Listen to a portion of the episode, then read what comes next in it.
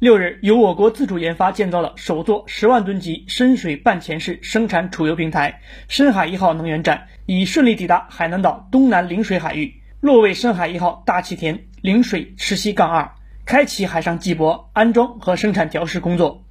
中国海油陵水十七杠二项目组副总经理刘孔忠：“深海一号能源站同时具备油气处理、凝析储存和油气外输功能。”最大储油量近两万立方米，实现了凝修生产、存储和外输一体化功能。